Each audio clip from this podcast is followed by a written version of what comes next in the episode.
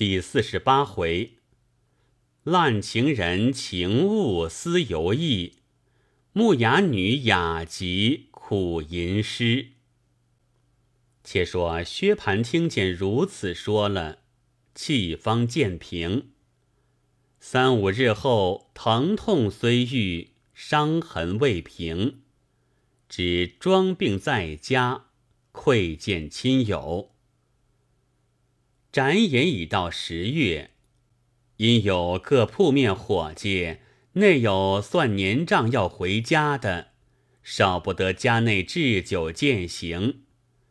内有一个张德辉，年过六十，自幼在薛家当铺内揽总，家内也有二三千金的过货，今岁也要回家，明春方来。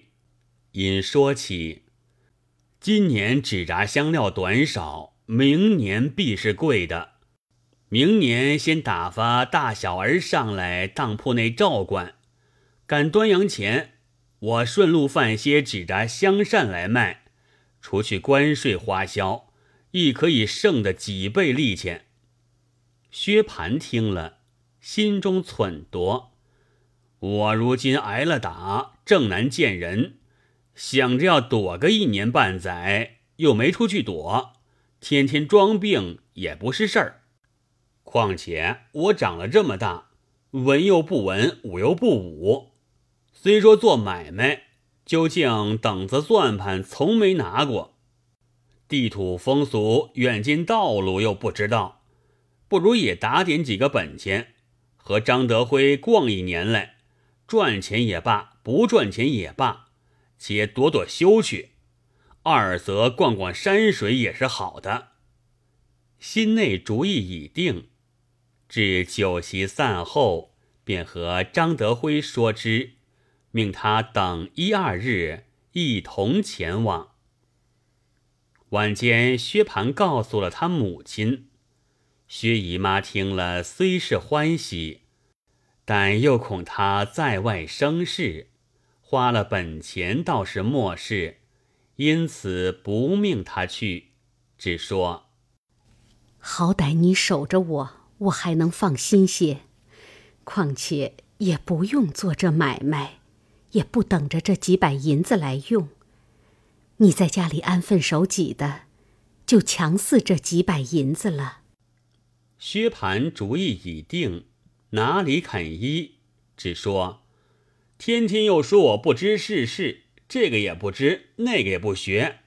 如今我发狠，把那些没要紧的都断了。如今要成人立事，学习着做买卖，又不准我了，叫我怎么样呢？我又不是个丫头，把我关在家里，何日是个了日？况且那张德辉又是个年高有德的，咱们和他世交，我同他去。怎么的有喘错？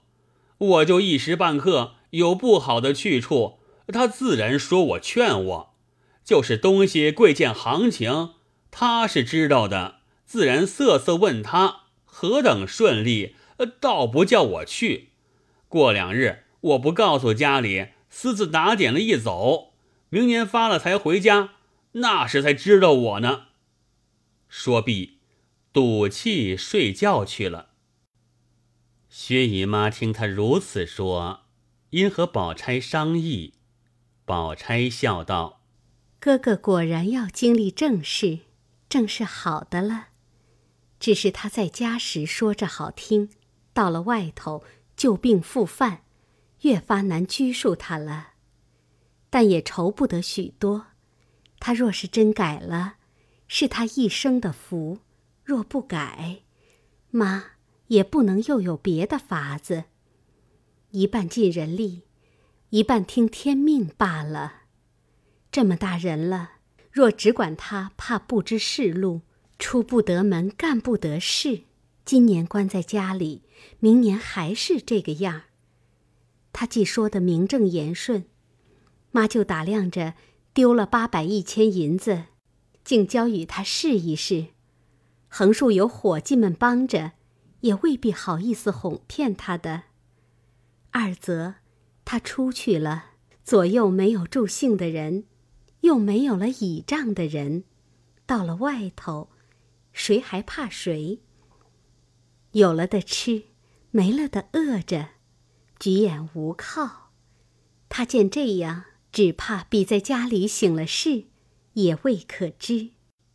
薛姨妈听了，思忖半晌，说道：“倒是你说的是，花两个钱，叫他学些乖来，也值了。”商议已定，一宿无话。至次日，薛姨妈命人请了张德辉来，在书房中命薛蟠款待酒饭，自己在后廊下。隔着窗子，向里千言万语，嘱托张德辉照管薛蟠。张德辉满口应承，吃过饭告辞，又回说：“十四日是上好出行日期，大师兄即刻打点行李，雇下骡子，十四一早就长行了。”薛蟠喜之不尽。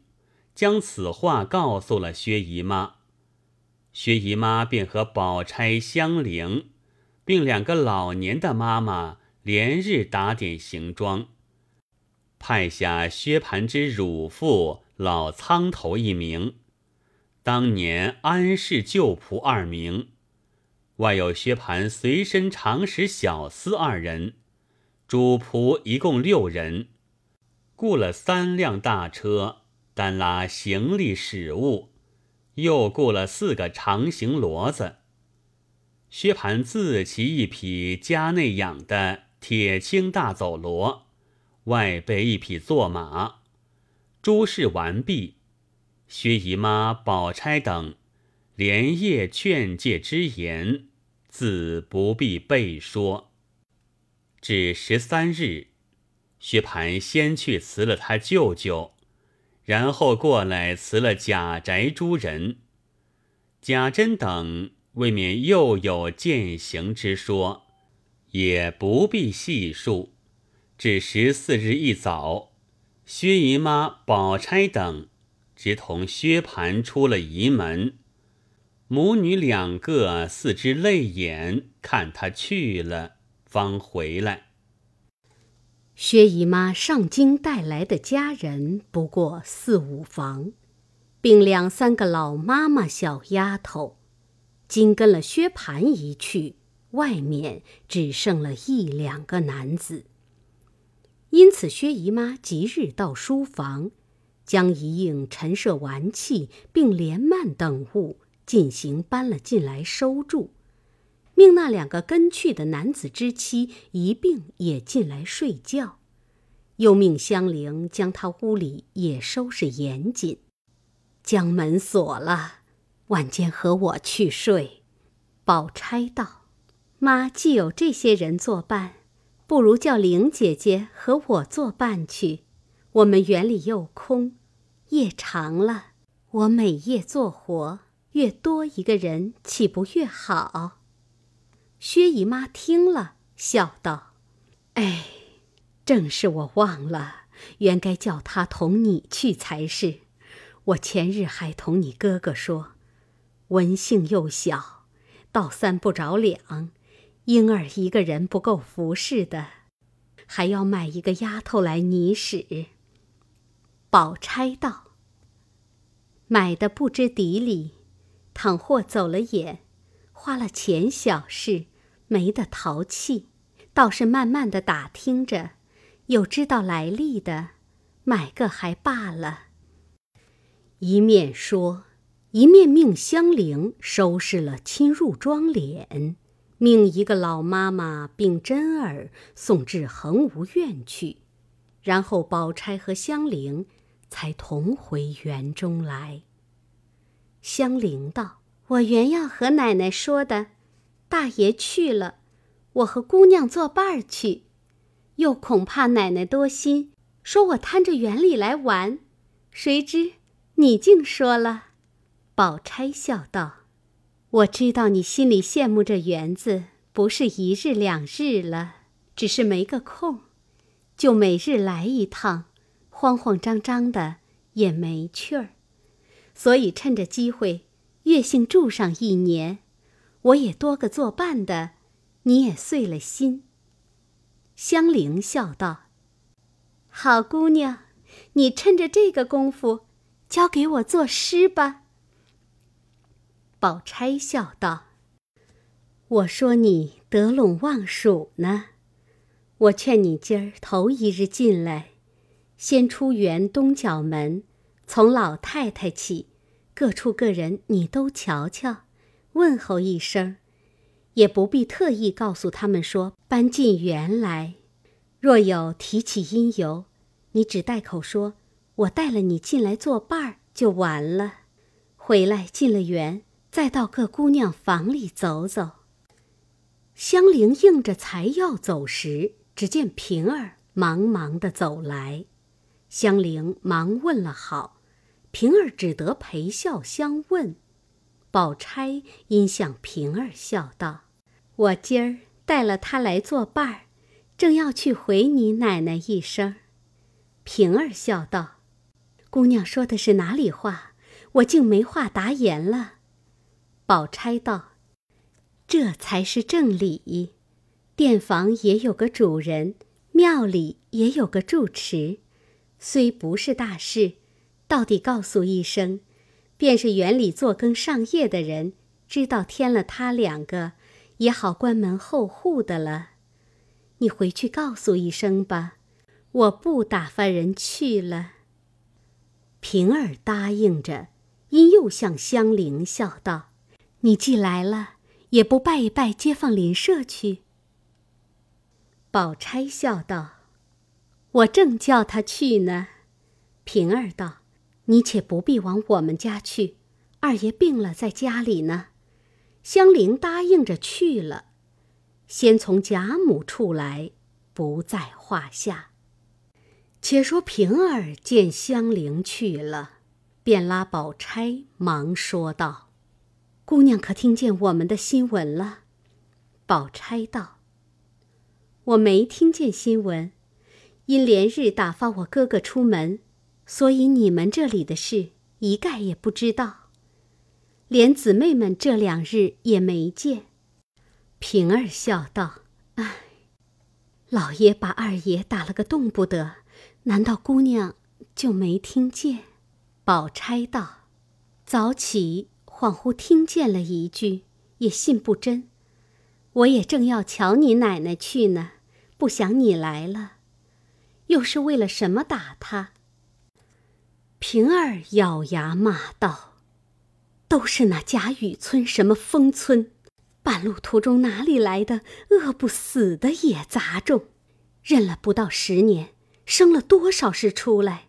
今年春天，老爷不知哪个地方看见了几把旧扇子。”回家看家里所有收着的这些好扇子都不中用了，立刻叫人各处搜求，谁知就有一个不知死的冤家，混号世人叫他做石呆子，穷得连饭也没得吃，偏他家就有二十把旧扇子，死也不肯拿出大门来。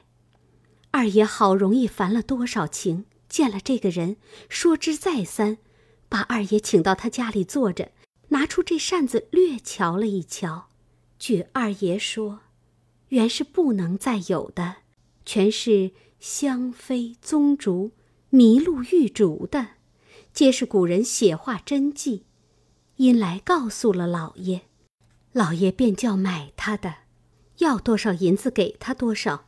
偏那石呆子说：“我饿死冻死，一千两银子一把。”我也不卖，老爷没法子，天天骂二爷没能为，已经许了他五百两，先兑银子后拿扇子，他只是不卖，只说要扇子，先要我的命。姑娘想想，这有什么法子？谁知雨村那没天理的听见了，便设了个法子，讹他拖欠了官银，拿他到衙门里去。说所欠官银，变卖家产赔补，把这扇子抄了来，做了官价送了来。那石呆子如今不知是死是活。老爷拿着扇子问着二爷说：“人家怎么弄了来？”二爷只说了一句：“为这点子小事，弄得人坑家败业，也不算什么能为。”老爷听了就生了气，说：“二爷拿话堵老爷。”因此这是第一件大的。这几日还有几件小的，我也记不清，所以都凑在一处，就打起来了。也没拉倒，用板子棍子就站着，不知拿什么混打一顿，脸上打破了两处。我们听见姨太太这里有一种丸药，上棒疮的，姑娘快寻一丸子给我。宝钗听了。忙命莺儿去要了一丸来与平儿。宝钗道：“既这样，替我问候吧，我就不去了。”平儿答应着去了，不在话下。且说香菱见过众人之后，吃过晚饭，宝钗等都往贾母处去了，自己便往潇湘馆中来。此时黛玉已好了大半，见香菱也进园来住，自是欢喜。香菱因笑道：“我这一进来了，也得了空，好歹交给我作诗，就是我的造化了。”黛玉笑道：“既要作诗，你就拜我作诗。我虽不通，大略。”也还教得起你，香菱笑道：“果然这样，我就拜你作诗，你可不许逆反的。”黛玉道：“什么难事也值得去学，不过是起承转合。当中承转是两副对子，平声对仄声，虚的对实的，实的对虚的。”若是果有了奇句，连平仄虚实不对，都使得的。香菱笑道：“怪到我常弄一本旧诗，偷空看一两首，又有对的极工的，又有不对的，又听见说一三五不论，二四六分明。看古人的诗上，亦有顺的，亦有二四六上错了的。”所以天天疑惑，如今听你一说，原来这些格调规矩竟是末世，只要词句新奇为上。黛玉道：“正是这个道理，词句究竟还是末世，第一立意要紧。若意趣真了，连词句不用修饰，自是好的。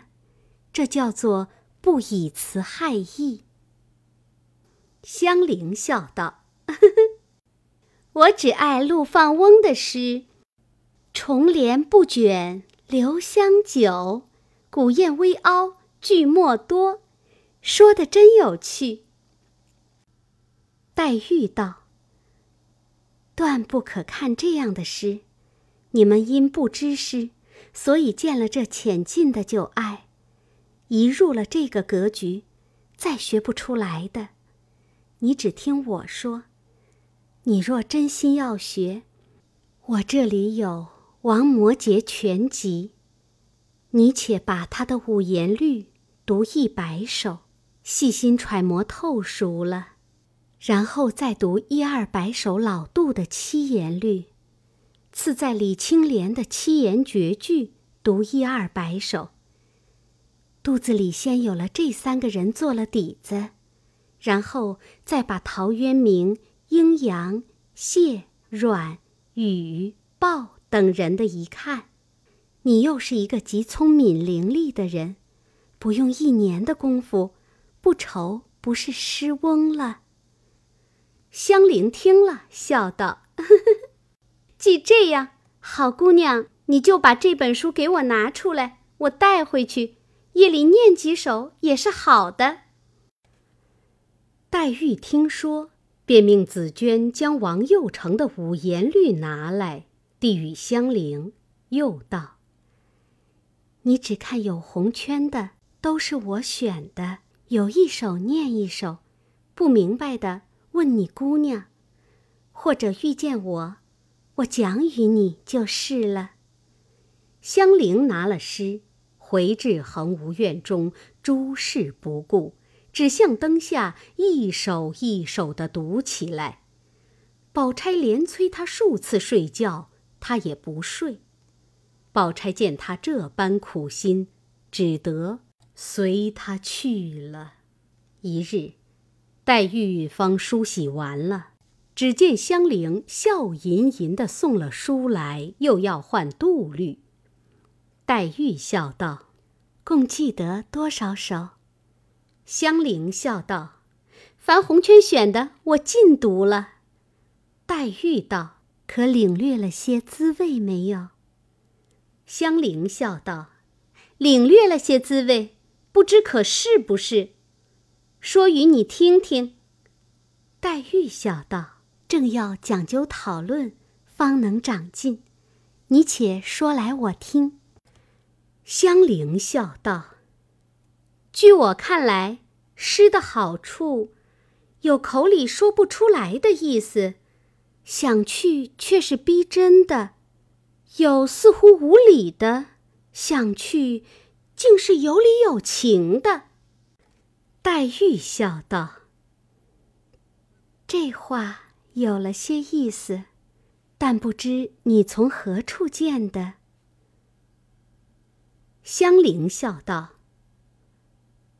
我看他塞上一首，那一联云：‘大漠孤烟直，长河落日圆。’想来烟如何直，日自然是圆的。这直字似无理，圆字似太俗。和尚书一想，倒像是见了这景的。”若说再找两个字换这两个，竟再找不出两个字来。再还有“日落江湖白，潮来天地清”，这“白清”两个字也似无理。想来，必得这两个字才形容得尽。念在嘴里，倒像有几千斤重的一个橄榄。还有。渡头余落日，墟里上孤烟。这“余”字和“上”字，难为他怎么想来。我们那年上京来，那日下晚便湾住船，岸上又没有人，只有几棵树。远远的几家人家做晚饭，那个烟竟是碧青，连云直上。谁知我昨日晚上读了这两句。倒像我又到了那个地方去了。正说着，宝玉和探春也来了，也都入座听他讲诗。宝玉笑道：“即使这样，也不用看诗，会心处不在多。听你说了这两句，可知三妹你已得了。”黛玉笑道：“你说他这上孤烟好，你还不知。”他这一句还是套了前人来的，我给你这一句瞧瞧，更比这个淡而现成。说着，便把陶渊明的“暧暧远人村，依依墟里烟”翻了出来，递与香菱。香菱瞧了，点头叹赏，笑道：“啊原来‘上’字是从‘依依’两个字上画出来的。”宝玉大笑道：“你已得了，不用再讲。越发倒学杂了，你就坐起来，必是好的。”探春笑道：“明儿我补一个简来，请你入社。”香菱笑道：“姑娘何苦打趣我？我不过是心里羡慕，才学着玩罢了。”探春、黛玉都笑道：“谁不是玩？”难道我们是认真作诗呢？若说我们认真成了诗，出了这园子，把人的牙还笑倒了呢。宝玉道：“这也算自暴自弃了。前日我在外头和相公们商议话儿。他们听见咱们起诗社，求我把稿子给他们瞧瞧，我就写了几首给他们看看。谁不真心叹服？他们都抄了课去了。探春、黛玉忙问道：“这是真话吗？”宝玉笑道：“说谎的是那架上的英格。”黛玉、探春听说，都道：“你真真胡闹！且别说那不成诗，便是成诗，我们的笔墨也不该传到外头去。”宝玉道：“这怕什么？古来闺阁中的笔墨不要传出去，如今也没有人知道了。”说着，只见惜春打发了入画来请宝玉，宝玉方去了。香菱又逼着黛玉唤出杜律来，又央黛玉、探春二人出个题目，让我邹去，邹了来，替我改正。黛玉道：“昨夜的月最好，我正要奏一首，竟未奏成，你竟作一首来。十四寒的韵，由你爱用哪几个字去？”香菱听了，喜得拿回诗来，又苦思一回，作两句诗，又舍不得杜诗，又读两首，如此茶饭无心，坐卧不定。宝钗道：“何苦自寻烦恼？都是平儿引的你，我和他算账去。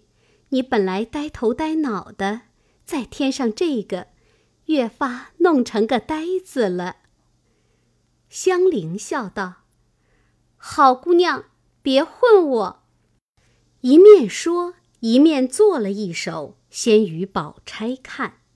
宝钗看了，笑道：“这个不好，不是这个做法。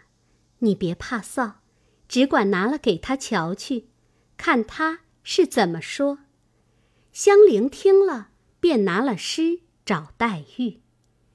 黛玉看时，只见写道是：“月挂中天夜色寒，清光皎皎影团团。诗人助兴常思玩，也客添愁不忍观。翡翠楼边悬玉镜，珍珠帘外挂冰盘。良宵何用烧银烛？晴彩辉煌。”映画栏。黛玉笑道：“意思却有，只是措辞不雅，皆因你看的诗少，被他缚住了。把这首丢开，再做一首，只管放开胆子去做。”香菱听了，默默的回来，月性连房也不入，只在池边树下。或坐在山石上出神，或蹲在地下抠土，来往的人都诧异。李纨、宝钗、探春、宝玉等听得此信，都远远的站在山坡上瞧着他。只见他皱一回眉，又自己含笑一回。宝钗笑道。这个人定要疯了。昨夜嘟嘟哝哝，直闹到五更天才睡下，没一顿饭的功夫，天就亮了。我就听见他起来了，忙忙碌碌梳了头，就找平儿去。一回来了，待了一日，做了一首又不好，这会子自然另做呢。宝玉笑道。这正是地灵人杰，老天生人再不虚负情性的。我们成日叹说，可惜他这么个人竟俗了。谁知到底有今日，可见天地至公。宝钗笑道：“你能够像他这苦心就好了，学什么有个不成的？”宝玉不答。只见香菱兴兴偷偷的又往黛玉那边去了。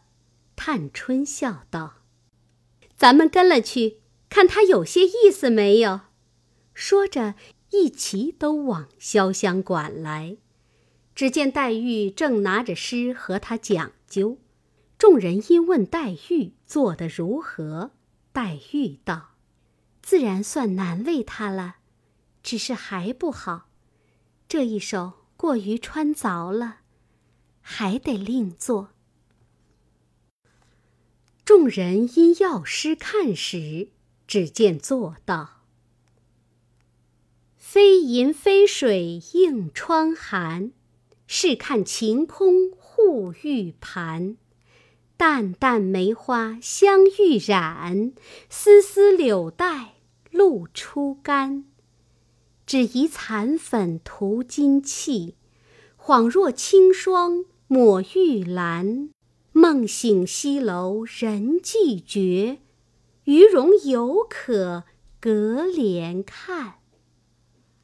宝钗笑道：“不像银月了，月字底下添一个色字，倒还使得。你看句句倒是月色，这也罢了。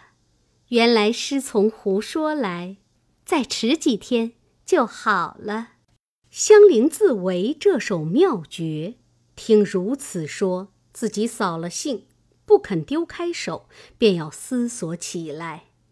因见他姊妹们说笑，便自己走至阶前竹下闲步，挖心搜胆，耳不旁听，目不别视。一时，探春隔窗笑说道：“玲姑娘，你闲闲吧。”香菱怔怔答道：“闲字是十五山的，你错了韵了。”众人听了，不觉大笑起来。宝钗道：“呵呵，可真是失魔了，都是平儿引的他。”黛玉道：“圣人说诲人不倦，他又来问我，我岂有不说之理？”李纨笑道：“咱们拉了他往四姑娘房里去，引他瞧瞧画儿，叫他醒一醒才好。”说着，真个出来拉了他过藕香榭，至暖香坞中。惜春正乏倦，在床上歪着睡午觉，画僧立在壁间，用纱罩着。众人唤醒了惜春。揭纱看时，十亭方有了三亭。香菱见画上有几个美人，因指着笑道：“这个是我们姑娘，那个是林姑娘。”探春笑道：“凡会作诗的都画在上头，快学吧。”说着，玩笑了一回。各自散后，香菱满心中还是想诗。至晚间，对灯出了一回神，至三更以后上床卧下，两眼关关，直到五更方才朦胧睡去了。一时天亮，宝钗醒了，听了一听，她安稳睡了，心下想：她翻腾了一夜。不知可做成了，这会子乏了，且别叫他。正想着，只听香菱从梦中笑道：“哈哈哈，可是有了？难道这一首还不好？”宝钗听了，又是可叹又是可笑，连忙唤醒了他，问他得了什么。你这诚心都通了仙了，学不成诗，还弄出病来呢。一面说，一面梳洗了，会同姊妹往贾母处来。原来香菱苦志学诗，精血成句，日间做不出，忽于梦中得了八句，梳洗已毕，便忙碌出来。自己并不知好歹，便拿来又找黛玉。刚到沁芳亭，只见李纨与众姊妹方从王夫人处回来。宝钗正告诉他们说她梦中作诗，说梦话，众人正笑，抬头见他来了，便都争着要诗看。且听下回分解。